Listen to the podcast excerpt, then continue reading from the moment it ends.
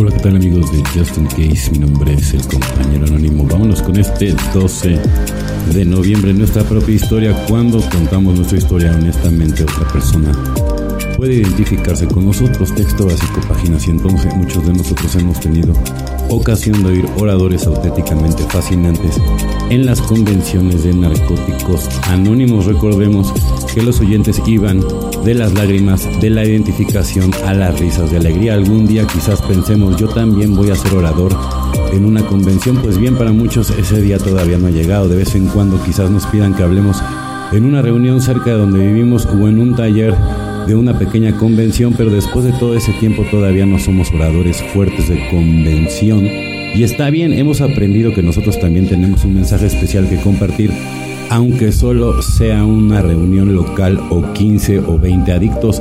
Cada uno tiene únicamente su propia historia para contar y nada más. No podemos contar la historia de nadie.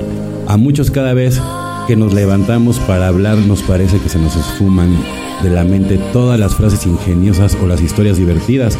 Sin embargo, tenemos algo que ofrecer, llevamos un mensaje de esperanza, podemos recuperarnos de la adicción y lo hacemos. Y es suficiente, solo por hoy recordaré que lo que comparto mejor es mi historia honesta y hoy con eso es suficiente, evidentemente, no el doceavo siempre no puede salvar vidas, no tu experiencia siempre puede salvar vidas.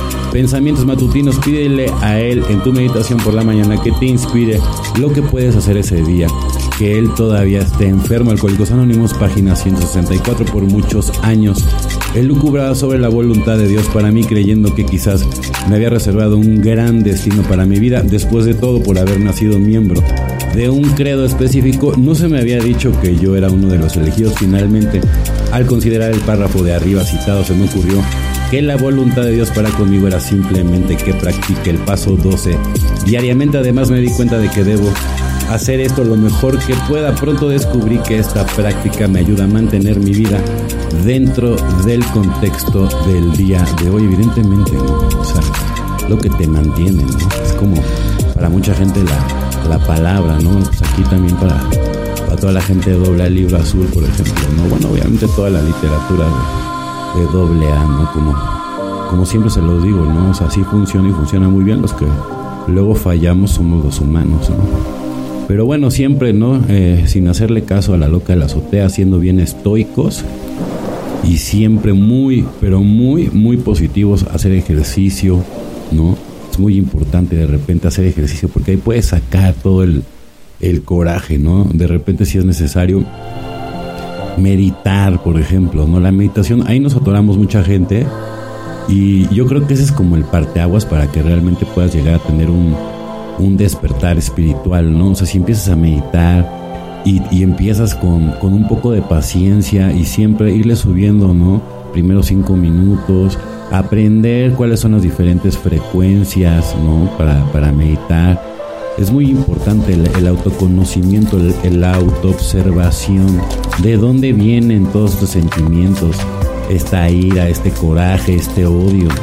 ¿Sale? Porque se trata de, sanarse uno mismo, ¿no? A través del programa.